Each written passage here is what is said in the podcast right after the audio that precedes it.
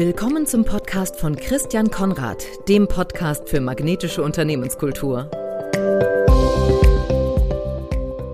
Herzlich willkommen zu einer weiteren Folge des Podcasts für magnetische Unternehmenskultur. Mein sehr verehrter Gast heute ist der Gunnar Barkhorn. Gunnar Hallo. Barkhorn ist Handwerksunternehmer und ein sehr erfolgreicher dazu. Mit ca. 100 Mitarbeitern und Mitarbeiterinnen ist die Barkhorn GmbH und Co. KG in Brake ganz in der Nähe von Bremen, ein großes Unternehmen in den Bereichen Stahlbau, Maschinenbau und Metallbau. Das allein wäre für mich noch kein Grund, Gunnar in meinen Podcast einzuladen. Ungewöhnlich ist die Kultur des Unternehmens und das interessiert mich natürlich, nämlich die Kultur des Unternehmens, das Gunnar von seinem Vater übernommen hat und in den letzten 25 Jahren zu einem Vorzeigeunternehmen entwickelt hat. Und ein solches Vorzeigeunternehmen, glaube ich, ist es wirklich. Darüber wollen wir sprechen. Gunnar selbst ist mindestens ebenso außergewöhnlich wie sein Unternehmen. Er ist ein ge gefragter Vortragsredner und Autor. Ähm, das ist auch nicht jeder Handwerksunternehmer. Hat ein Buch geschrieben, Der Humanunternehmer. Und das ist auch das, was ich hier so ein bisschen als die Überschrift dieses Gespräches sehe. Denn so, Gunnar, bezeichnest du dich. Was mhm. genau meinst du damit, wenn du dich als Humanunternehmer bezeichnest? Ach, ich fange mal mit, mit, mit der lustigen Story dazu an. Ja, das ist jetzt ungefähr 25 Jahre her. Äh, da fängt man dann so als Junior, dritte Generation im elterlichen Handwerksunternehmen an. was macht man? Eine Betriebsversammlung. Und dann stehst du da als Junior, als Naseweiß, kann man sagen, äh, vor, vor so einer versammelten Mannschaft. Und äh, ja, was wird da erwartet? So eine Art Regierungserklärung. Ja. Und dann habe ich mich da halt hingestellt und einen ganzen Haufen Unfug erzählt. Unter anderem habe ich halt gesagt, ich will mit euch ein Humanunternehmen schaffen. Da kannst du dir ungefähr vorstellen, was das für Blicke gab. und da haben einige überhaupt nicht begriffen, wovon redet der Junge überhaupt. Ich selber auch nicht. Also ich hatte nur dieses Wort, das kam auch ungeplant aus meinem Mund. Mhm. Da ist das Wort aber geboren worden.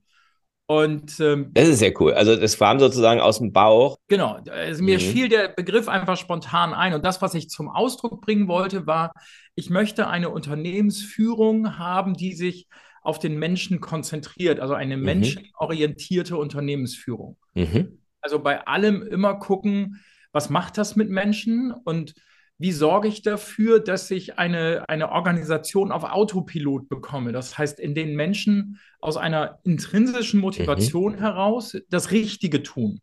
Mhm. Dafür brauchst du eine Mischung aus Ausrichtung, also es muss klar sein, wo wollen wir denn alle hingaloppieren, und auf der anderen Seite eine hohe Autonomie, damit jeder eben mhm. sich das so bauen kann, wie es für ihn schön ist, sage ich mal. Mhm. So. Das klingt immer so ein bisschen nach Egoismus und das ist auch die Gefahr. Also du musst immer den Kundennutzen ganz, ganz nach vorne, sehr laut und sehr deutlich hintransportieren. Ähm, das gehört hier so sehr zum Alltag, das merken die gar nicht, wie sehr die den Kunden im Fokus haben. Und jenseits dieser Frage, also nützt das dem Kunden und ist das gut für den Kunden und wie auch immer, jenseits der Frage, wenn wir die beantwortet haben, hat hier jeder quasi alle nur denkbaren Freiheiten. Und das ist dann. Okay, da, da, da hake ich jetzt mal ein. Ne? Also, das ist, also im Prinzip sagst du, der Humanunternehmer orientiert sich eigentlich an, an, an zwei Menschen, nämlich an dem Kunden zuerst und an dem Mitarbeiter zu zweit. Weil letzten Endes der Mitarbeiter ja nun dafür da ist, dass der Kundennutzen erfüllt wird. Ich würde es noch genauer machen, weil ich mit der Abfolge nicht ganz leben kann. Mhm. Ähm, also für meine Mitarbeiter muss der Kunde gnadenlos an erster Stelle stehen. Mhm. Für mich überhaupt nicht. Das klingt Okay, verstehe. Mhm. Also ich interessiere mich gar nicht für unsere Kunden. Mhm. Äh, das, das finden unsere Kunden manchmal auch so ein bisschen spooky. Also wenn mich einer anruft und will dann von mir nochmal so den letzten Chefrabatt haben, weil er von uns ein Angebot kriegt, äh, muss ich ihm immer erklären, wollen Sie mit mir sprechen oder mit einem, der Ahnung hat? Also ich bin hier nur der Chef. Das bringt mhm. nichts. Ne? Also, und ich werde nicht in die Kalkulation meines Abteilungsleiters reinpfuschen. Das mache ich nicht. So, also da, da habe ich eine ganz klare Position. Für mich als Unternehmer sind meine Mitarbeiter Kunden für das Produkt Arbeitsplatz. Und ich okay, versuche als glaub, das ist, das ist ganz wichtig. Das musst du nochmal, das musst du nochmal so mit, mit unterstreichen, weil das finde ich, ich habe das ja in deinem Buch auch gelesen und das finde ich eine, eine, eine total, das, das kann man so locker her sagen, das muss man mal ein bisschen sacken lassen. Ja, gerne. Also nochmal, Mitarbeiter sind für mich als Chef Kunden für das Produkt Arbeitsplatz. Mhm. Und es obliegt meiner Verantwortung, ein mega geiles Produkt zu schaffen. Mhm. So ein Must-Have-Produkt, also wo Leute von außen sagen, boah, geil, da will ich arbeiten. So, das ist, dann haben wir es. Weißt du, da will ich hin. Und du hast bestimmte Prüfkriterien, an denen du das feststellen kannst. Zum mhm. Beispiel die Frage, vorausgesetzt dein, dein wirtschaftliches Auskommen wäre geregelt, würdest du trotzdem hierher kommen, um zu arbeiten? Also würdest du mhm. ohne Lohn hier arbeiten wollen? Ist das so befriedigend für dich? Mhm. Das heißt, ist dein Arbeitsplatz Ehrenamt geeignet? Also mhm. Also das ist eigentlich die Analogie, weil wir, wir sagen immer, kein Mensch geht ohne Geld arbeiten. Doch, das nennt sich Ehrenamt und es gibt etliche Personen, jeder, der im Ehrenamt engagiert ist, mhm. weiß das, die wenden sogar Geld dafür auf, dass sie das machen dürfen. Ne? Fahrtkosten und noch mehr. Also muss diese Arbeit denen doch was geben. Und was ist es, was es denen gibt? Und wenn ich das in die normale Arbeit, in die vergütete Arbeit einbauen kann, mhm. dann, dann ist die Arbeit selber der Grund, warum ich sie mache. Und das Geld ist eigentlich nur noch ein Add-on. Das ist eigentlich nett, dass das auch gibt. Und dann ist ein Arbeitsplatz geil. Okay, dann ist ein Arbeitsplatz geil. Ist das auch geil für den Unternehmer? Also, ja, man würde, man könnte ja jetzt sagen, Gunnar, du bist ein großartiger Utopist und Idealist. Ja, du möchtest hier das Paradies auf Erden für die Mitarbeiter schaffen. Und am Ende des Tages, wenn du das anderen Unternehmern erzählst, dann kommen vielleicht auch Sprüche wie No Margin, No Mission. Und am Ende des Tages muss man ja auch Geld verdienen. Und da sind auch, da sind gegebenenfalls, ja, vielleicht in deinem Fall nicht, aber gegebenenfalls noch andere Stakeholder wie Banken und ähnliches, die auch ähm, Ergebnisse sehen wollen. Oder es gibt Aktionäre, Stakeholder, äh, Shareholder oder was auch immer. Ja, in meinem Fall heißt das Familie. Mhm. genau. Das sind die also Stakeholder, also das, okay. Mhm. Genau. Ähm, das ist, also erstmal ist es gar nicht so eindimensional zu beantworten. Mhm. Aber wir, wir nehmen es mal ein bisschen auseinander. Also, wenn deine Mitarbeiter diesen Arbeitsplatz so befriedigend finden, dass sie ihn sogar machen würden, ohne dass bezahlt wird, dann bedeutet das, dass du nicht Verletzungen, die du durch die Gestaltung der Arbeit deinen Menschen im Unternehmen zufügst, noch mit Geld kompensieren musst. Mhm. Das deutet hin auf eine vergleichsweise günstige Einkommensstruktur. Um das mal ganz freundlich zu sagen. Unser Wettbewerb sind nicht andere Handwerker, dafür sind wir zu groß. Unser mhm. Wettbewerb um die besten Köpfe sind Industrieunternehmen und die liegen schon ja. rein im Tarifgebäude 25 bis 40 Prozent oberhalb vom Handwerk. Das muss man mal in Ruhe sacken lassen. Okay. So, und die Industrie, nicht alle, aber viele Industrieunternehmen gehen durch ihre Struktur nicht geil mit Menschen um. Mhm.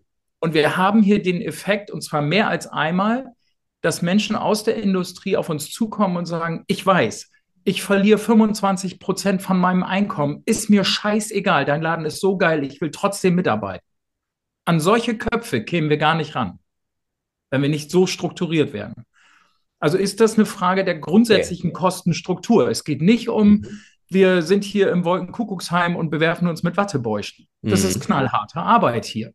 Mhm. knallharte Arbeit kann auch total befriedigend sein. Und wer das nicht glaubt, der fragt mal die Leute, die ins Sportstudio gehen, warum sie das freiwillig machen. ja, das, das warum sie sich das antun, die ganze ne? Zeit die Gewichte stemmen. So ein Schwachsinn, oder? Ja, und die schwitzen wie die Schweine. Also das kann doch nicht geil sein. Doch, frag mhm. die mal, es ist geil. Also etwas tun, was für mich einen Sinn hat, ist geil. So einfach. Mhm.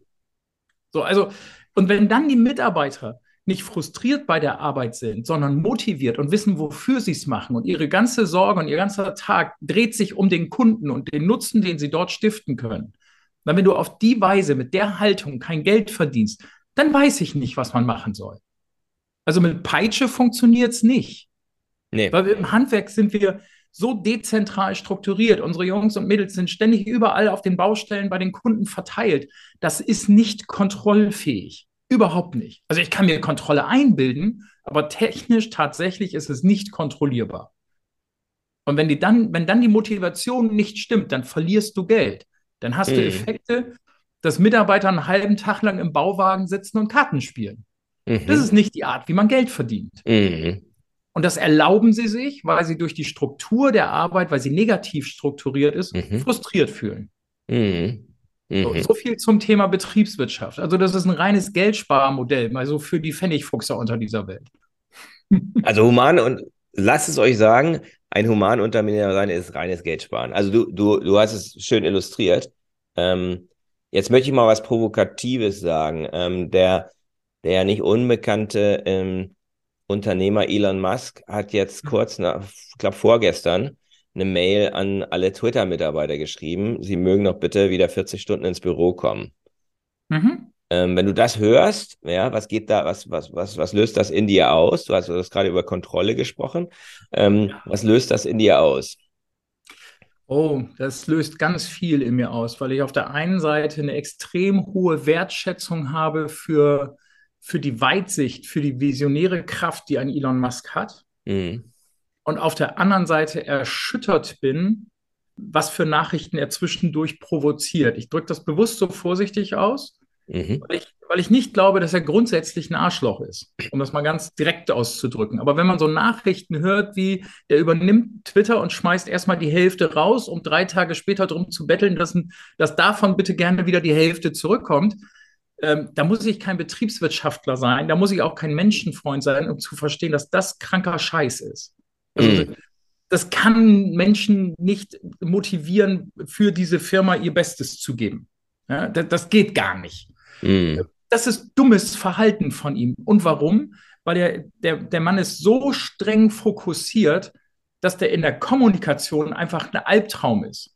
Und dann hat er selber an sich einen Leistungsanspruch, den er von anderen auch fordert. Der ist mhm. aber unmenschlich, dieser Leistungsanspruch. Mhm. Also fordert er von anderen Menschen Unmenschliches. Und es ist Unfug. Das ist nicht gesund, das zu tun. Was mhm. nicht heißt, dass wir nicht einen Leistungsanspruch haben dürfen. Ja? Aber der überzieht. Und deswegen gibt es so kranke Nachrichten über ihn, wo man einfach denkt, Alter, was reitet der denn gerade wieder für ein Ding? Ja? Mhm. Ja, und gerade auf das, auf diese, ich wollte auf diese Nachricht raus, dass er sie wieder ins Büro holen möchte. Ich glaube, da gibt es eine ganze Menge mittelständischer Unternehmer in Deutschland, die sagen, die, ja, der spricht mir aus der Seele, ne? Leute, die dann nicht ins Büro kommen, die, die, die von denen nehmen wir an, dass sie gekündigt haben.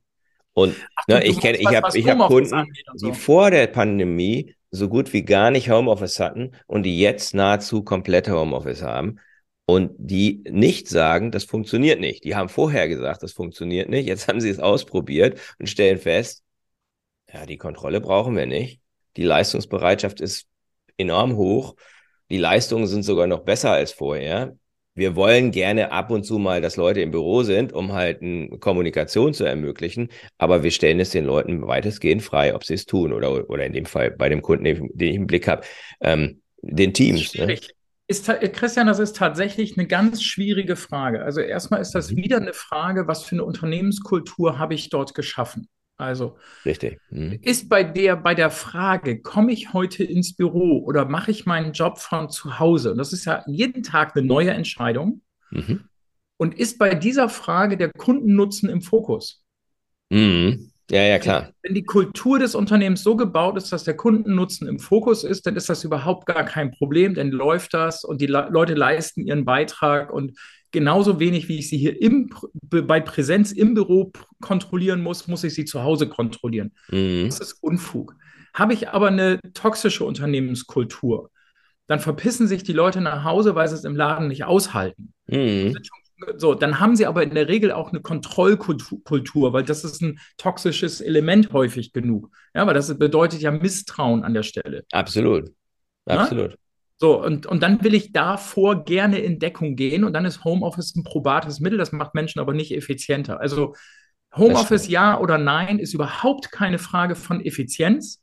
Mhm. Die Frage der Effizienz wohnt in der Unternehmenskultur und der Einstellung der Menschen zum Unternehmen und zur Arbeit. Mhm. Wo sie die Arbeit dann machen, ist scheißegal.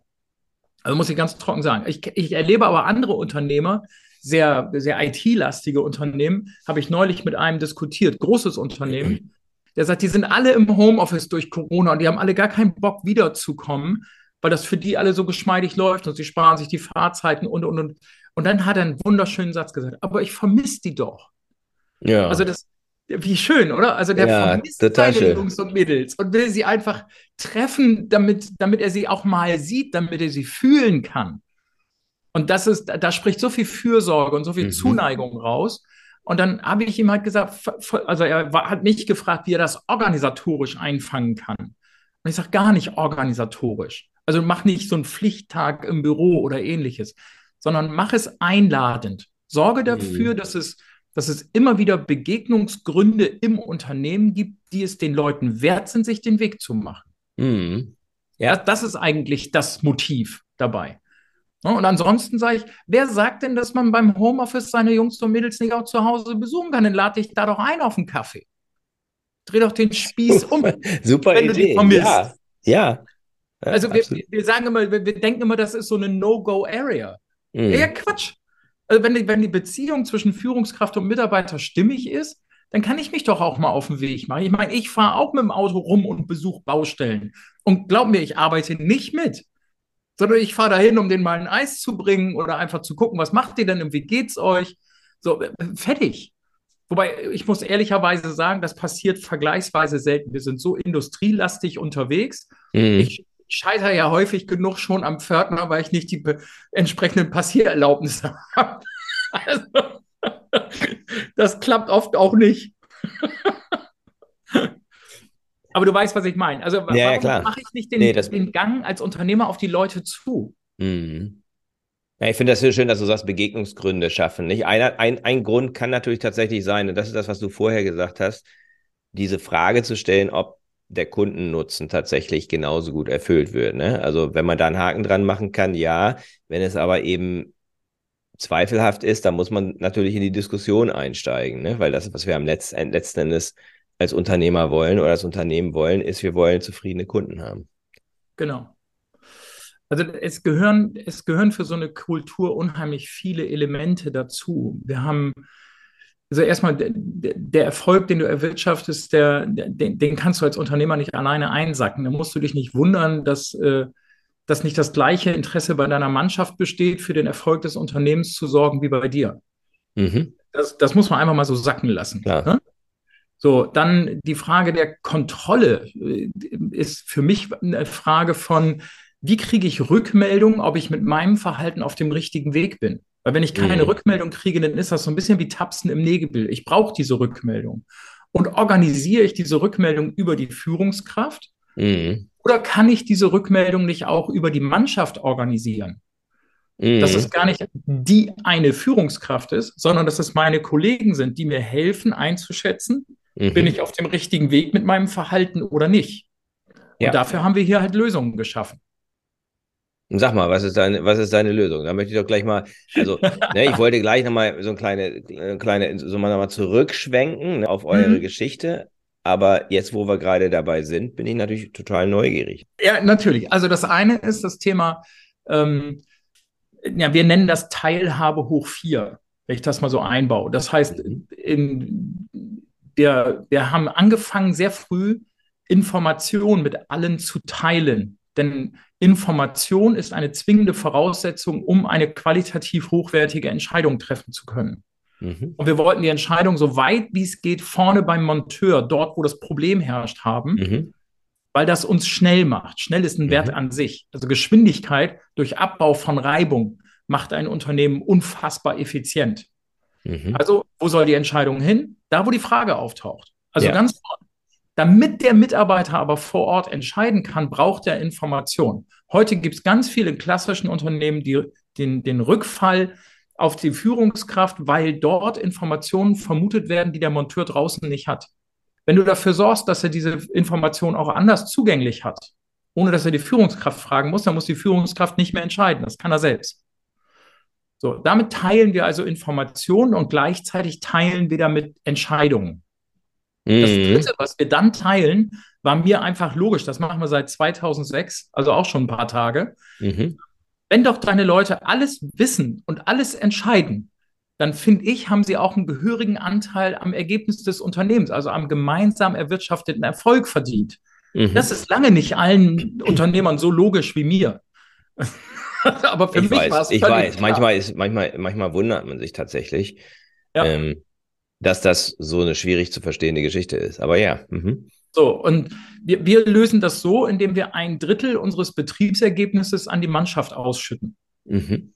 So, und mhm. damit haben sie neben dem sich hier wohlfühlen, neben dem der, der, der, sinnstiftenden Arbeit direkt für den Kunden. Also sie können sehen oder erleben, wo, mhm. worauf das einzahlt, was sie tun. Mhm. Neben dem haben, ernten sie eben mit dem Unternehmen zusammen die Früchte unseres gemeinsamen Erfolgs. Mhm. Und um das auch deutlich zu sagen, Verlust, daran gibt es keine Teilhabe. Also mhm. Verlust ist ganz alleine meins. Das ist mein Privileg als Unternehmer. Ich halte nichts davon, Arbeitnehmer zu Mitunternehmern zu machen. Mhm. Denn ich sage mal, tendenziell ist ein Arbeitnehmer risikoavers. Und deswegen geht er ja ein festes Arbeitsverhältnis ein. Dann kann ich ihn nicht mit Verlusten belasten. Das ist mhm. eine, eine, falsche Vorstellung, glaube ich. Dann, mhm. dann wären es ja auch Unternehmer. Mhm. Also, ne? So, und die vierte Stufe der Teilhabe ist dann die Teilhabe am Besitz. Also wir haben dann irgendwann überlegt, Mensch, Gewinn ist so ein bisschen kurzfristig, das guckt nur so von Jahr zu Jahr lass sie mal, lass uns mal überlegen, wie wir die Mitarbeiter am Besitz des Unternehmens beteiligen können, damit auch eine langfristige Bindung und ein langfristiger Blick auf die Entwicklung der Firma entsteht. Mhm. Und äh, wir haben das gelöst über Genussrechte. Das ist so eine atypische stille Gesellschafterbeteiligungsstruktur. Wird jetzt ein bisschen steuerlich kompliziert. Ich lasse das mal und überspringe das. Aber Fakt ist, jeder Mitarbeiter kann sich, so weit wie er will, mit Kapital am Unternehmen beteiligen und mhm. daraus eben eine Verzinsung und baut einen Kapitalstock mhm. auf, kriegt auch noch einen, einen, verlorenen Arbeitgeberzuschuss für jeden Euro, mit dem er sich beteiligt und und und. Also das ist eine ganz attraktive Kiste für die Leute. Also genau genommen, besser kann man Geld nicht verzinsen, als hier das in die Firma zu stecken. Ja? Und für mich ist das auch geil, weil je mehr Mitarbeiter das tun, umso unabhängiger werde ich von den Banken. Das ist auch eine coole Nummer. Also da haben wir alle was von. So, das, das ist also das und das und, und das ist das ist wieder gut für Sie, ne? Also äh, für die Mitarbeiter, wenn die, genau. unabhängig von den, von den Banken ist natürlich auch wieder positiv. Genau, also das ist Teilhabe hoch 4. Mhm. Und das andere Element, wie wir aufeinander aufpassen und uns Rückmeldungen geben, bin ich hier auf dem richtigen Weg, ist eigentlich entstanden aus einem alten ähm, Leistungsbeurteilungssystem. Also, mhm. du hast häufig in Unternehmen ähm, eine Notwendigkeit, Einkommen zu differenzieren. Mhm. Über die Tarifstruktur, die wir haben, wird über den Grad der Freiheit und Verantwortung, den du hast, mhm. Mhm. Äh, die grobe Tarifstruktur gebaut, also eine grobe Einkommensdifferenzierung. Mhm. Damit unterscheidest du den Monteur vom Obermonteur, vom Bauleiter und so weiter. Und innerhalb dieser Gruppe der Monteure zum Beispiel brauchst du aber auch noch eine weitere Einkommensdifferenzierung, weil ja der Beitrag zur Wertschöpfung zum Unternehmen recht individuell ist. Mhm. Also der mhm. eine leistet einen höheren Beitrag, der andere einen geringeren, obwohl sie nominell eigentlich dieselbe Art der Stelle besetzen. Mhm. Sind, mhm. Es gibt einfach engagiertere und fähigere und weniger engagierte und weniger fähige Menschen. Das ist auch vollkommen normal so. Das haben wir versucht, über ein Leistungsbeurteilungssystem in den Griff zu kriegen, bis wir festgestellt haben, das ist Quatsch. Also erstens, mhm. top-down lässt sich sowas nicht wirklich beurteilen. Mhm. Was du erreichst, ist so ein bisschen Theatershow, die der Mitarbeiter dem, der Führungskraft gegenüber mhm. macht. Mhm. Ähm, was du auch erreichst, ist ja auch so eine gewisse Form von Neid und Stutenbissigkeit in all mhm. diesen Fragen. Ne? Mhm. Auch dann dieser Dialog zwischen Führungskraft und Mitarbeiter, sich da ungerecht behandelt zu fühlen von, der, von der Einschätzung der Führungskraft und der Stress, das, darauf wird nie geguckt, aber der Stress für die Führungskraft, so ein Gespräch zu bestehen, mm. wo der Mitarbeiter doch viel besser über sich selbst Bescheid weiß als die Führungskraft. Also kommt er aus dem Alltag mit Beispielen, wo er sagt, aber das hast du nicht gesehen und das erkennst du nicht an und mhm. warum ist das bei dem so bewertet und bei mir so und wie auch immer. Und dann steht die Führungskraft buchstäblich auf dem Schlauch und ihm gehen die Argumente aus. Und weil das alles krank war, haben wir gesagt, wir wollen die Einkommensdifferenzierung auch innerhalb der Entgeltgruppe, aber nicht mehr so.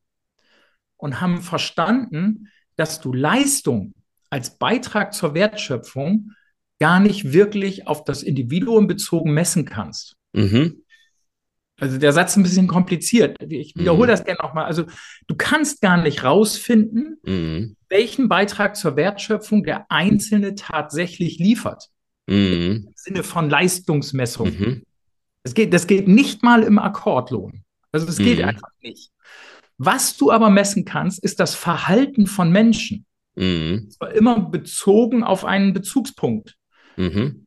Wir messen hier das Verhalten der Mitarbeiter bezogen auf unsere drei Werte, die das Unternehmen hat. Mhm. Verlässlichkeit, mhm. Flexibilität und Loyalität. Mhm. Und das macht dann nicht die Führungskraft, weil dann wärst du ja wieder Nasenfaktoren und all so einem Kram unterworfen, sondern das machen immer die fünf Kollegen für dich, mit denen du am engsten zusammenarbeitest. Mhm. Denen bekommst du so ein, eine Verhaltensbewertung in Relation zu den Werten des Unternehmens. Ist gar nicht so kompliziert, wie es klingt. Da haben wir eine kleine App programmieren lassen. Das sind im Augenblick sind es 13 qualitative Aussagesätze, die wir formulieren. Mhm. Der einzelne Mitarbeiter gibt bezogen auf den Kollegen seinen Zustimmungsgrad dazu an. Mhm. Mhm. Also wir gucken erstmal, ist das Verhalten grundsätzlich gut oder ist es grundsätzlich mhm. scheiße? Und dann kannst du noch gucken, ist es total gut oder nur ein bisschen gut, ist es total scheiße oder nur ein bisschen scheiße. Und damit haben wir nur vier Bewertungsstufen und kommen damit super klar. Okay. Und das sind so zum Thema Verlässlichkeit, damit das praktisch wird, so ganz einfache Fragen oder Aussagesätze drin. Mein Kollege ist pünktlich oder ist mhm. flexibel hinsichtlich Arbeitsort, Arbeitsdauer und so weiter. So, also mhm. Das sind ganz praktische Sätze und dann kann ich als Kollege das Verhalten meines Mitarbeiters, meines Kollegen beobachten und sagen, das ist cool oder das ist nicht so cool. Und so kriegt jeder Einzelne als Durchschnittswert aus diesen fünf Kollegen eine Rückmeldung über sein Verhalten. Und das hilft uns zu steuern, bin ich hier in meinem Verhalten gut ausgerichtet? Also arbeite ich im Sinne des Unternehmens, mhm. ohne dass ein Einzelner über mich den Stab bricht. Mhm. Also das, das sind zum Beispiel so Elemente, mit denen wir arbeiten. Sehr, sehr cool. Also damit bist du sozusagen im Grunde mittendrin zu beschreiben, was macht Barcon zu einem außergewöhnlichen Unternehmen. Und ich mhm. habe mir bei der Vorbereitung für unser Gespräch gedacht, wir könnten wahrscheinlich drei, vier Stunden sprechen und das Gefühl kriege ich jetzt auch. Das heißt, wir werden radikal kürzen müssen. Oder wir müssen, weil das ist eine Option, da kann, kannst du drüber nachdenken, werden wir möglicherweise eine Fortsetzung machen. Ich also ich habe hab keinen kein Stress mit einer Fortsetzung und wem das bis zur nächsten Folge zu lange dauert, jetzt bauen wir mal den Werbeblock mitten rein. Der, der kann sich total gerne mein Buch holen oder der guckt sich äh, auf den sozialen Medien den Senf an, den ich so verzapfe oder auf YouTube guckt er sich Sachen an oder besucht einen der nächsten Vorträge, findet er über die Webseite. Ähm, dann gibt es da eben ein bisschen mehr Content. Genau, das, das, das, äh, darauf hätte ich am Ende noch hingewiesen, aber es ist gut, das in der Mitte zu machen. Wir können es am Ende, das heißt nicht, dass wir es am Ende nicht nochmal machen können. Ne? Du darfst das gerne so, wiederholen. Genau, genau. Ich darf das gerne wiederholen. Ähm, das Buch kann ich auch einfach nur empfehlen. Ähm, äh, das ist wirklich sehr, sehr, also für jeden, der, der, der eben praktisch über diese Themen nachdenkt und jetzt nicht rein philosophisch, ist es ein, ein wunderbares, ist das eine wunderbare ähm, Inspirationsquelle, aber eben auch eine Quelle für, weil du sehr, sehr konkret beschreibst, wie ihr es macht. Ne? Das ist ja das, was, was häufig ja. fehlt. Was mich interessiert, und ich glaube, das interessiert auch viele, die sich mit dem Thema beschäftigen, du hast 1998 das Unternehmen übernommen. Du hast aus dem Bauch raus den Begriff Humanunternehmen geprägt. Und dann hast du, seid ihr gemeinsam auf eine Reise gegangen und seid dorthin gekommen, wo ihr jetzt 2022 seid, also mhm. dieses außergewöhnliche Unternehmen. Was wäre in, jetzt mal ganz schwierig, in fünf Sätzen die wichtigsten Reisestationen bis von 1998 bis 2022? Puh. Fünf Stationen. Das also es sind natürlich viel mehr, aber ich zwinge ja. dich jetzt dazu, das auf fünf zu reduzieren. Ähm, mhm. Da muss man halt nochmal ergänzen. okay, nee, es, es, ist tatsächlich schwierig, weil nur zur Erläuterung, ähm, wir sind ja nicht als das Unternehmen gestartet, äh, was wir heute sind. Äh, mhm. Wir hatten beim Start, habe ich übernommen, elf Handwerksgewerke unter einem Dach. Mhm, ich mhm. habe auch noch parallel zu der Kulturfrage des Unternehmens garniert mit ganz konkreten Maßnahmen beim Umbau auf ein Humanunternehmen, habe ich eben auch noch das Unternehmen komplett neu positioniert, inhaltlich und hinsichtlich der Kunden komplett anders aufgestellt. Also hier steht buchstäblich kein Stein mehr auf dem anderen. Mm. Also weder die Kunden, die wir damals hatten, sind die, die wir heute haben, noch die Abteilung, ein großer Teil der Mitarbeiter und die Kultur schon zehnmal nicht. Also mm. hier ist alles anders. Gut, also, aber das gehört ja zu den, das gehört ja zu, zu, den Transformationsschritten, nicht? Also du hast, du hast sozusagen so einen Gemischtwarenladen vorgenommen, vorgefunden, hattest diese auch für dich zu dem Zeitpunkt noch sehr diffuse Vision und bist dann einfach losgelaufen und beziehungsweise ihr seid zusammen losgelaufen und genau. was waren so, was waren so Meilensteine? Also der erste Meilenstein, ich mache das mal so ein bisschen auch, ähm, wenn ich das auch cool finde als Unternehmer, was muss ich so tun? Da, daran orientiere ich das mal so ein bisschen. Mhm. der erste Meilenstein ist die Erkenntnis, du musst raus als Unternehmer aus dem Mikromanagement. Mhm. Du musst äh, aufhören, der Antwortenautomat für alle zu sein. Also wichtiger Merksatz, wer antwortet, übernimmt Verantwortung. Mhm. Antwort steckt ja in dem Wort Verantwortung drin.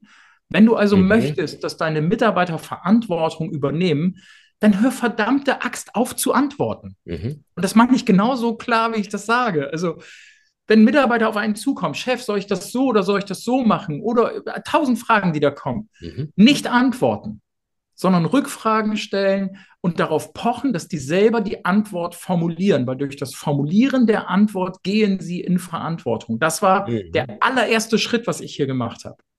Weil mir ging das furchtbar auf den Sack, weißt du, bist Juniorchef, sitzt in deinem Büro und alle kommen wie gewohnt vorher zum Alten bei dir ins Büro. Mhm. Mensch, Chef, ich habe da mal ein Problem. Ich sage sehr schön raus, Probleme lösen ist dein Job, nicht meiner. Ja, aber nee, nix, nein. Geh selber die Probleme lösen. Ja, aber wenn ich dann noch Fragen habe, ich sage, dann find's raus, wie es geht. So, also ich, ich, werde dir das nicht beantworten.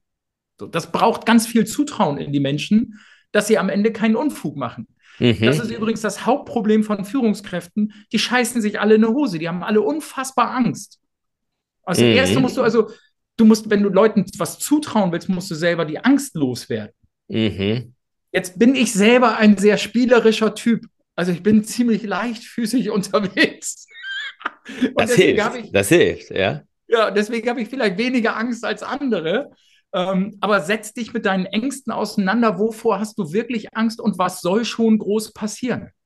Mhm. Also immer in der Unterstellung, der andere, den du da gerade aus dem Büro gejagt hast, der hat doch nicht den Plan, vorsätzlich dem Unternehmen zu schaden. Der will es doch mhm. selber gut machen. Mhm. Ja? Also ich mache gerne so ein bisschen geistigen Sparringspartner, aber ich entscheide nichts. Das mhm. ist ganz wichtig. Also die Leute stark machen, ihnen das Zutrauen geben, aber ihnen nicht die Verantwortung und auch die Entscheidung abnehmen. Mhm da, damit ging das los. Punkt eins. Mhm. Punkt zwei, du brauchst, ähm, wie soll ich das ausdrücken? Du brauchst einen unfassbar gelassenen Umgang mit Fehlern. Mhm. Natürlich geht auf so einer Reise tierisch was schief und das hat uns als Firma auch richtig Geld gekostet. Ähm, in unserer besonderen Situation parallel zum Umbau der Firma hat es auch fast bis an die Existenz des Unternehmens Geld gekostet. Mhm. Die größten und die teuersten Fehler habe übrigens ich gemacht. Mhm. Also, das ist ja auch das Chefprivileg, ne? Die Mitarbeiter, die machen ja alle so Alltagsfehler. Aber die, die dem Laden das Genick brechen können, das machen nicht die Mitarbeiter, das machst du gefälligst selber als Chef. Und zwar ohne, dass du es wolltest. So, also sei doch mal ein bisschen nachsichtiger mit den Fehlern, die deine Leute machen. Äh, deine sind viel schlimmer. Sehr gut. Ja, der, der, ich glaube, das stimmt. Ich glaube, das kannst du wahrscheinlich empirisch beweisen. Ne? Also das kannst du in, das wird in neun von zehn Unternehmen genau, genau so sein, wie du es sagst. Genau, so. Dann wird aber heimlich Tuerei betrieben. Und mhm. das, das Thema Fehler äh, ist ja ein bisschen komplexer. Wir sprechen immer nur von Fehlern. Dabei ist, lohnt es sich reinzugucken und zu unterscheiden zwischen einem Fehler und einem Irrtum. Also ein Fehler ist immer, ich sage mal, ein Scheißergebnis und es wäre vermeidbar gewesen, weil du vorher die nötigen Informationen hättest haben können. Mhm. Also mit ein bisschen länger nachdenken wäre klar gewesen, das wird nichts. Das wird ein Fehler. Mhm. Das, ist, das nennen wir dann Fehler. Ein Irrtum ist ganz anders strukturiert. Da ist nämlich mit Blick in die Zukunft das Wissen dazu nicht vorhanden, wie es ausgehen könnte. Mhm. Also das ist wirklich so Try and Error. Also mhm. das ist Versuch und Irrtum halt. Weil du eben nicht wissen kannst, dir fehlen die Informationen dafür bezogen auf die Zukunft, ob das klappt oder nicht klappt. Mhm. Jeder Irrtum bedeutet, da ist jemand aus seiner Komfortzone rausgegangen. Mhm. Wie geil ist das denn? ist es nicht das, was wir wollen? Mitarbeiter, die bereit sind, ihre Komfortzone zu verlassen und was riskieren fürs Unternehmen, um die Entwicklungsstufe, die nächste zu erreichen. Also das ist doch das, das Ziel, warum wir unsere Komfortzone verlassen, um mhm. die nächste Stufe zu erreichen. So, wenn ich jetzt Fehler sanktioniere, dann mache ich den Irrtum unmöglich, weil sich ja keiner mehr dahin traut. Denn im ja. Entscheidungszeitpunkt kannst du als Mitarbeiter nicht unterscheiden, als Chef auch nicht. Du kannst nicht unterscheiden zwischen, wird mhm. das jetzt ein Fehler oder wird das ein Irrtum? In der Sekunde, in der du entscheidest, hast du das nicht auf der Pfanne. Nee. Wenn du das könntest, würdest du sagen, halt, stopp, bevor das hier ein Fehler wird, denke ich nochmal länger nach, um den Fehler zu vermeiden. Aber das ist dir in dem Moment nicht klar. So. Mhm. Wenn du also den Fehler unter Strafe stellst, geht keiner mehr aus der Komfortzone, um den Irrtum zu riskieren. Und damit wirkst du dem Unternehmen die Entwicklungsmöglichkeiten ab. Mhm. Also Irrtum willst du haben, Fehler natürlich nicht. Aber damit der Irrtum wahrscheinlicher wird, und zwar der positive Fall des Irrtums, also mhm. es kann ja auch gut gehen, damit das wahrscheinlicher wird, musst du Fehler total geil finden, willkommen heißen. Also wir machen aus Fehlern kleine Heldengeschichten. Wir erzählen das rum und wir erzählen vor allen Dingen auch, welche Chance uns das gegeben hat, was wir daraus gelernt haben, welche mhm. Möglichkeiten wir gewonnen haben. Am geilsten sind Fehler auf der Nahtstelle zum Kunden. Jetzt drehen wahrscheinlich mhm. die ersten Unternehmer sich ja. gerade den Magen um oder müssen Tabletten nehmen oder so. Aber, aber gerade Fehler auf der Nahtstelle zum Kunden sind das Allergeilste, weil du dann und nur dann die Chance hast, als Unternehmen deine Klasse zu beweisen. Mhm. Wenn beim Kunden was schiefgegangen ist, dann mit den Hackenklacken sagen, jo, war scheiße, passiert nicht wieder, binnen 24 Stunden ist das Problem gelöst und der Zustand ist besser, als du ihn davor erwartet hast. Also ja. Overdeliver ist dann das Gebot der Sekunde. Absolut. Und mhm. dann hast du zwar Geld in die Hand genommen, aber das verbuchen wir hier unter Kundenbindungsbudget oder Vertriebskosten oder wie auch immer, weil das ist das, was eigentlich passiert. Das ist eine Vertriebsaktion dem, dem, und der, der, Kunde ist danach so geil an deinen Laden gebunden, ihr wisst nie wieder los. Ich meine, wir haben nicht umsonst eine 95% Stammkundenquote. Ich glaube, also, das, glaub, das kann jeder nachvollziehen, der sowas schon mal erlebt hat. Also. Ja. Ja, ich, oh, doch, ich kann ruhig Namen nennen. Ne? Ich habe ich hab das tatsächlich bei meinem Mobilfunkprovider erlebt. Ja, selbst also ich hatte ganz das. jahrelang Ärger mit denen. Die haben mich wirklich um, glaube ich, um 1000 Euro geprellt, ja. Ähm, und dann hatte ich einen Callcenter-Mitarbeiter, der hat zugehört. Ja. Und dann hat er gesagt, okay, Herr Konrad, ich glaube, wir können das Problem lösen. Und dann hat er das auf so eine ruhige, angenehme Art und Weise gemacht. Und im nächsten Schritt hat er dann gesagt, und Ihren Vertrag im Übrigen, den können wir nochmal halbieren. Ja. Das hat er gemacht. Und ich habe seitdem seine, ich habe also seitdem den Facebook-Kontakt zu diesem Mitarbeiter und immer wenn ich ein Thema habe, schreibe ich dem über Facebook Messenger an und sage, äh, ich weiß nicht, ich habe das Gefühl, ich bräuchte mal wieder irgendwie eine Auffrischung meines Vertrages. Ja, ja, da kümmere ich mich drum. Ne? So. so das, ist Kundenbindung. Genau da kann in dem Fall Vodafone, ja, sich einfach nur mal bedanken. Oder sie haben auch einiges richtig gemacht, ja. Ähm, in jedem Fall, weil dieser Mitarbeiter, der entscheidet tatsächlich. Ne? Also der, der agiert so, wie du das beschrieben hast. Und ähm, ja. Also der hat diesen Entscheidungsrahmen. So, das genau. gibt es auch in Unternehmen, wo dieser Entscheidungsrahmen gar nicht erklärtermaßen da ist. Ja. Mhm. Ich, ich nenne das immer, weil das war so ein Dialog zwischen meinem Vater und mir. Weil ich habe ihm immer gesagt, ich sage, Papa, du, bei deiner ganzen Kontrolle, du, du merkst gar nicht, wie, wie die unter dem Radar alle agieren. Ich sage, mhm. wir halten vor dir geheim, was das Unternehmen jeden Tag so erfolgreich macht. Das siehst du gar Unfassbar. nicht. Unfassbar, ja. Mhm. Durch seinen Kontrollzwang, den er da so hatte. So, und äh, das kann, das geht alles ganz anders. Das heißt, der Mitarbeiter hatte eben Entscheidungsfreiheit. Mhm. Also wenn ich zum Beispiel, das kannst du in jede Branche übertragen. Wenn ich einen Supermarkt hätte, mhm. hätte bei mir jeder Azubi die Freiheit, dafür zu sorgen, dass am Point of Sale, wo ein Problem entsteht, er aus dem Bauch heraus die Freiheit hat, eine adäquate Lösung zu entwickeln. Das heißt, selbst wenn ich Auszubildender bin und da ist ein Problem mit einer Kundin am Regal, dann löse ich das Problem. Scheißegal, was kostet, Problem gelöst, Kunde glücklich, tschüss. Ich muss ja. doch nicht glauben, dass die Mitarbeiter kein Gefühl dafür haben, was eine angemessene und was eine unangemessene Ausgabe ist. Die sind doch selber jeden Tag Kunde. Die haben ein mhm. Gefühl dafür. Ja, absolut. aber du verstehst, was ich meine. So, das Absolut. Ist, ne? Absolut. Mhm. Gut, also jetzt sind wir schon von Entscheidungen und Fehler. Äh, also wir haben, wir haben raus aus, wir haben gesagt, genau, wir, wir bleiben noch mal kurz bei deinen Meilensteinen. Ähm, raus aus dem Mikromanagement, gelassener Umgang mit Fehlern. Das habt ihr gelernt, ne? Also ich sehe mal so, das ist, das ist wahrscheinlich Meilensteine, wo, wo ihr das umgesetzt habt, ne? wo ihr festgestellt habt und dann habt ihr, habt ihr den Umsetzungsweg gefunden. Was wäre ein dritter Meilenstein, wie ihr da zu dem geworden seid, die ihr heute seid? also das, was ich vorhin als Teilhabe hoch viel beschrieben ja. habe, das ist ein ganz wichtiger Meilenstein. Das muss nicht immer bis in, der, in die Mitarbeiterbeteiligung münden, so meine ich es nicht, aber erstmal grundsätzlich teilen wollen. Also feststellen, das ist hier ein Projekt, was wir alle zusammen machen. Also dürfen wir auch alle zusammen äh, an diesen Früchten nuckeln, die da rauskommen und den Honig lecken und nicht nur der mhm. Chef. Mhm. So, und das geht aber eben los mit der Teilhabe an Information und Entscheidung. Mhm. Also wir haben wir haben hier angefangen, dass ich irgendwann gesagt habe, ich verstehe nicht, warum wir überhaupt aus irgendeiner Art der Information ein Geheimnis machen. Und habe angefangen, nicht alles äh, an, auf DIN A4 an die Pinnwand zu heften. Das überfordert. Aber jeder kann jede Information jederzeit bekommen, ohne dass gefragt wird, was willst du damit? Mhm. Im Extremfall, ich male mal so ein Bild für den Kopf, wenn ein Azubi das Gefühl hat, ich möchte heute gerne wissen, wo unser Kontostand steht, dann ruft er in der Buchhaltung an und kriegt den mitgeteilt. Mhm. Da wird nicht diskutiert. Ich weiß nicht, wie viele Unternehmen die, die Mitarbeiter aufs Konto gucken lassen. Aber, aber das ist ihr Alltag. Also das ist eine ganz normale Information, wobei unsere Monteure interessiert das einen feuchten Dreck. Ne? Die, die denken, fragen ja. da gar nicht nach, weil das für deren Alltag nicht relevant ist. Mhm. Aber in dem Moment, wo du irgendeine Information brauchst, kriegst du die sofort. Und zwar egal, also muss Inklusive Gehaltsinformationen oder?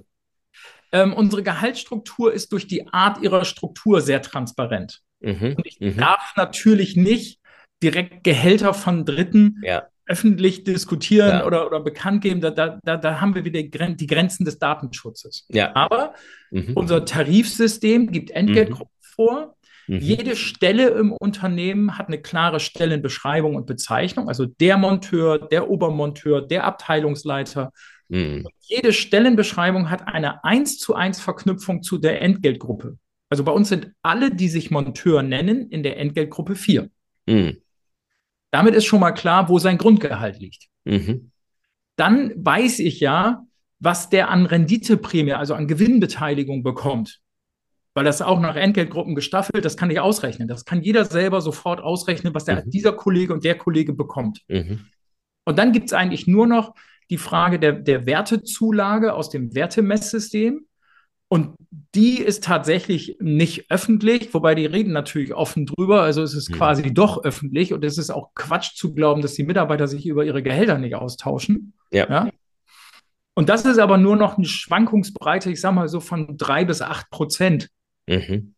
Das heißt, ich kann näherungsweise relativ genau sagen, was hier der Einzelne verdient, ohne dass die Gehaltsstruktur offen an der Wand hängt. Mhm. Und das ist gut so, denn wenn ich so eine transparente Struktur habe, dann mhm. kann ich keinen Quatsch mehr machen. Also mhm. ich muss ja dafür sorgen, dass das, was ich da entscheide, hygienisch sauber ist. Mhm. Sonst gibt es ja Stress in der, in der Truppe. Wenn ich jetzt anfangen würde, ja, der ist zwar Entgeltgruppe 4, aber der kriegt 500 Euro im Monat extra weil ja. ich den irgendwie wichtig finde oder so ein Quatsch. Mhm.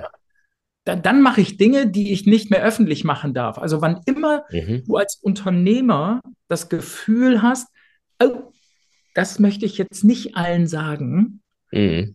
frag mal warum. Und mhm. frag mal, ob das eine coole Entscheidung ist. Oder ob das mhm. nicht echt scheiße ist, was du gerade machst. ja. Weißt du?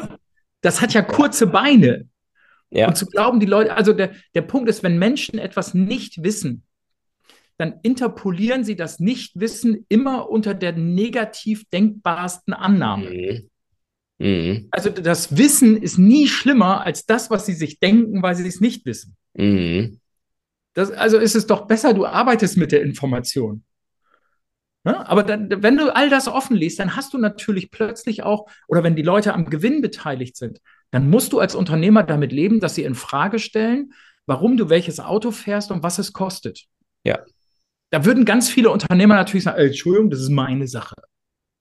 Nee, ich gehe rum und kann erklären, warum ich dieses Auto fahre und welche Wirkung das betriebswirtschaftlich für die Firma hat und mhm. kann im Dialog ermitteln, ist das für die in Ordnung, was ich da tue. Und das mhm. ist gut so, weil es mich vor Schwachsinn bewahrt. Es bewahrt mich mhm. davor, nur für mein Ego eine Karre zu fahren, die für, für die Verhältnismäßigkeiten des Unternehmens nicht angemessen ist. Mhm.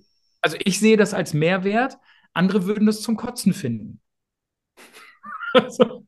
Nee, aber es ist absolut, absolut nachvollziehbar. Ähm, und das, das finde ich, ist das Spannende an unserem Gespräch, dass du es halt, ja, du, du, du hast das ja nicht akademisch abgeleitet, sondern du machst, du, du weißt genau, was passiert, wenn du das tust. Und du kriegst auch die unmittelbare Rückmeldung. Ne? Für, dein, für dein Verhalten als Unternehmer bekommst du auch immer die Rückmeldung, weil du das so entwickelt hast. Ne? Ähm, ja. Und ähm, genau. Das war ein langer Weg, auch dafür zu sorgen, dass sie mir die Rückmeldung geben mögen. Weil du, wir haben ja einen tierischen Kulturwechsel. Ich habe schon so ein bisschen angeteasert, dass mein Vater eine völlig andere Unternehmenskultur geprägt hat und auch eine ein ganz andere Unternehmerschule äh, angehört.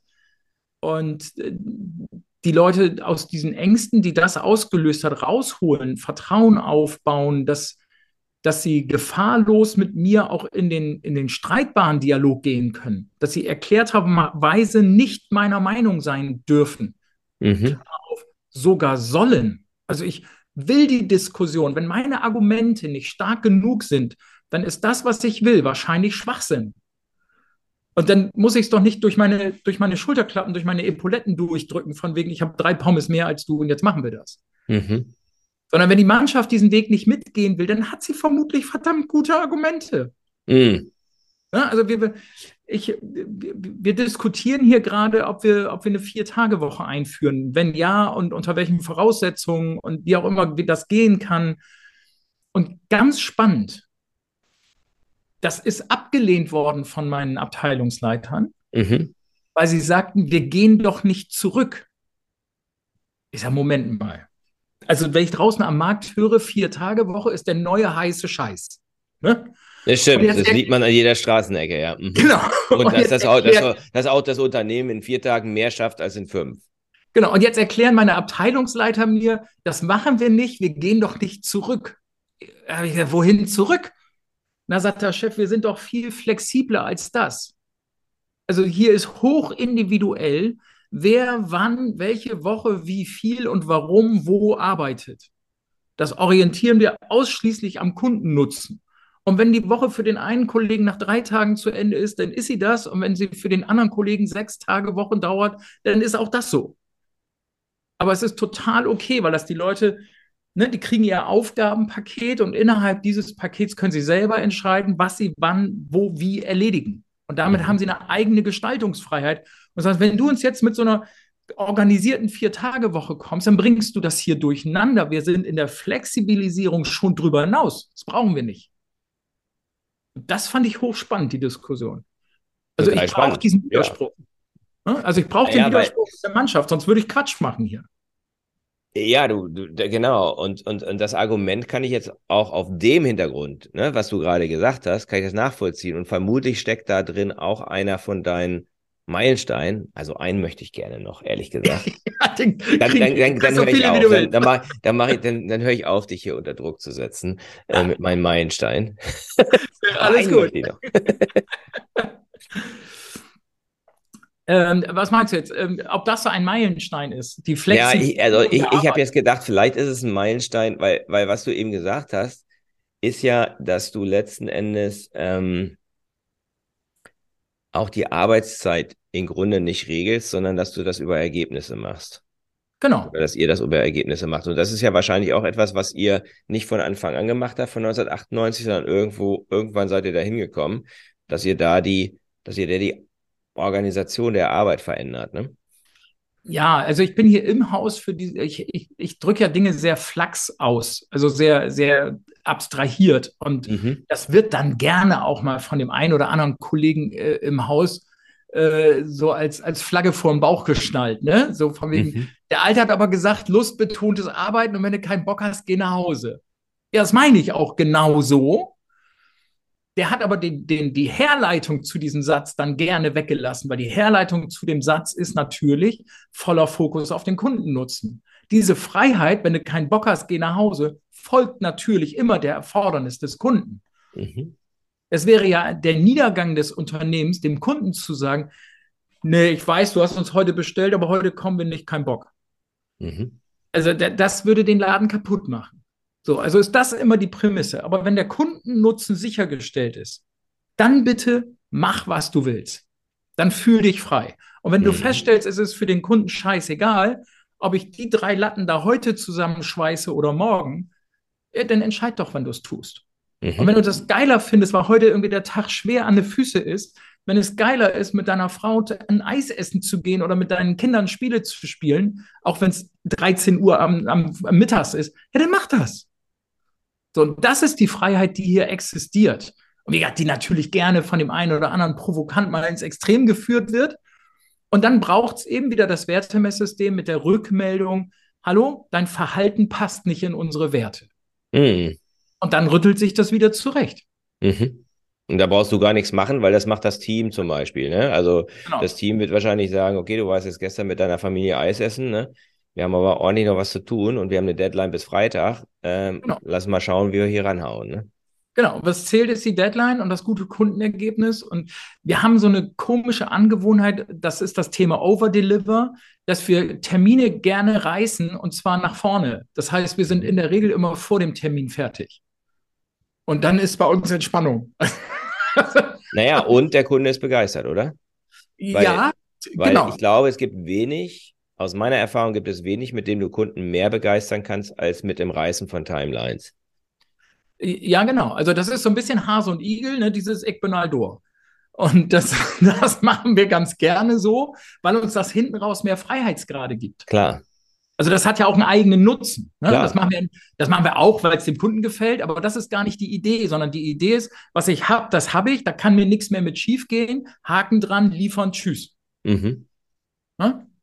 Also nicht immer Endtermin bezogen, sondern wir legen so früh los, wie wir können und nutzen die Zeit, die wir haben, so gut wie es geht. Und wenn wir fertig sind, sind wir eben fertig. Also das ist vielleicht auch so eine Mentalitätsfrage. Vielleicht hast du da Sehr auch spannend. Also ich, ich, merke, Gunnar, es ist wirklich so. Ähm, ich habe jetzt noch eine geschlossene Frage. Ja. Oh, das ist cool. Ich versuche es mal mit cool, dir. Ne? Ähm, wenn du jetzt, wenn du jetzt ähm, reinfühlst in deine Organisation, ne? Und ähm, ich würde dir die Frage stellen, auf einer Skala von 1 bis 10, wie wahrscheinlich ist es, dass deine Kolleginnen und Kollegen bei Barkorn, Barkorn als Arbeitgeberfreunden oder Bekannten weitergeben. Was denkst du, würde da rauskommen für deine 100 Leute? Wenn ich, wenn ich alle addiere und daraus einen Durchschnitt bilde? Genau. Hm, ich rechne gerade. Also irgendwas zwischen 8,5 und 9 ganz sicher. Mhm ähm, bezogen auf ein, Einzelne eine klare 10 und auch aus dem Alltag bewiesen, weil hier Kollegen eben dafür sorgen, dass wir neue Mitarbeiter gewinnen, weil sie, weil sie im Freundes- und Bekanntenkreis sagen, Alter, das ist so geil, hier, da musst du arbeiten. Komm, melde dich mal und dann geht das. Und wo uns wahrscheinlich jetzt die Zeit für fehlt, ist die, die Antwort auf die Frage, wie, de, wie denn Leute hier ins Haus finden, weil Bewerbungen will ich von denen nicht haben und bekomme ich auch nicht. Das mhm. machen wir ganz anders. Das machen wir im zweiten Gespräch. Das ja, machen wir im zweiten Gespräch, weil ich hätte noch, ich habe noch so viele Fragen, Gunnar. Äh, das wir müssen ich. ein zweites Gespräch machen. Ähm, mh, hm, was macht dich aus Sicht deiner Mitarbeiter und Kollegen persönlich magnetisch? Ne, du hast ja mein Buch bekommen, wir haben darüber jetzt nicht gesprochen, weil wir haben über dich gesprochen. Ähm, genau. Aber ich habe ja diesen, dieses Wort magnetisch bei mir mit drin. Ja, was, also ich rede auch viel von Anziehung. Mhm. Ähm, und ich glaube, der, der, der Fokus, den ich habe, ist für die Mitarbeiter anziehend. Mhm. Weil ich eben den Fokus auf die Mitarbeiter habe, auch ganz tagtäglich im Zwischenmenschlichen, im Dialog und allem. Also mir fällt auf, ob jemand eine neue Brille hat, äh, ob mhm. die Haare anders sind. Äh, mhm. Ich adressiere das auch immer sofort. Also mhm. heißt es, Mensch, tolles Kleid oder äh, so, alles Mögliche. Und das ist auch Männlein, Weiblein völlig unterschiedlich. Also ich mache, ich zeige gerne, dass ich den anderen vollständig wahrnehme. Auch wenn mhm. ich durch die Firma gehe, die Leute begrüße, ihnen in die Augen gucke und feststelle, das ist nicht sauber, der Blick. Mhm. Dann frage ich, dann nehme ich den beiseite und sage, magst du erzählen, was los ist? Mhm. Und dann heißt es eben, nee, nicht so gern, dann ist es okay. Oder er sagt, ja, doch eigentlich gut, dass du fragst, weil ich habe das und das. So. Mhm. Ähm, ich glaube, das macht, das ist anziehend, ja, mhm. weil man sich hier wahrgenommen und, und gut aufgehoben fühlt. Wir mhm. sind mit Mitarbeitern durch, durch Alkoholprobleme durch mhm. und haben, haben sie eben dabei nicht auf der Strecke einfach weggeschmissen, sondern sind da durch. Und das sind heute ist, das ist, sind heute furchtbar loyale Menschen. Also die mhm. würden dieses Haus nie, nie, nie verlassen. Ähm, anderer Kollege äh, hat eine Trennung von seiner Frau, äh, damit quasi wohnungslos, ne? hat aber ein Wohnmobil und hat sich dann hier eine Nacht auf den Parkplatz gestellt. Ich sage, was soll denn der Quatsch? Stell dich da vernünftig hin, da hast du Platz, wir rollen dir eine Kabeltrommel aus, dann hast du auch Strom, fertig ist der Lack. Der findet die Situation so geil, das macht er jetzt seit einem Jahr so. Der hat auch gar nicht mehr vor, aus seinem Wohnmobil auszuziehen. So, also, also, immer da sein für die Leute. Mhm. Ich glaube, also mhm wenn wir, wir machen bestimmt ein zweites Gespräch und dann sprechen wir über, wie gewinnen wir Mitarbeiter. Absolut, das ist eine meiner Fragen, ja. Mhm. Genau, und das erste ist, das erste ist, stopft das Leck. Also wenn ich das Thema Fachkräftemangel höre, dann frage ich mich immer, hast du wirklich alles getan, um die zu halten, die da sind? Absolut. Und zwar nicht das mit dem Portemonnaie. Also wenn mein Magnet mhm. funktionieren soll, dann muss es erstmal auf die einwirken, die da sind. Das ist doch mein Gradmesser und ich kann mit denen reden. Ich kann die direkt fragen, was es braucht, damit sie diesen Arbeitsplatz geil finden. Mhm. Das ist ja nicht so schwer. Ja. Und dann nimm diesen Hinweis und setze es um. Das ist alles so einfach. Das Absolut. ist Wissenschaft. Absolut. Da sprechen wir nächstes Mal drüber. Und meine Abschlussfragen stelle ich dir auch erst beim nächsten Mal, sonst macht das alles keinen Sinn. Wir nee, machen gerne. sozusagen typischen typischen Cliffhanger-Ending, ne? Kennst du, ne? Aus der, ja, aus so dem, gehört sich das. Genau. Aus dem Fernsehen, ne? Also es gibt noch einen Haufen Fragen. Und ja, ich freue mich schon auf, auf, auf Teil 2, Gunnar.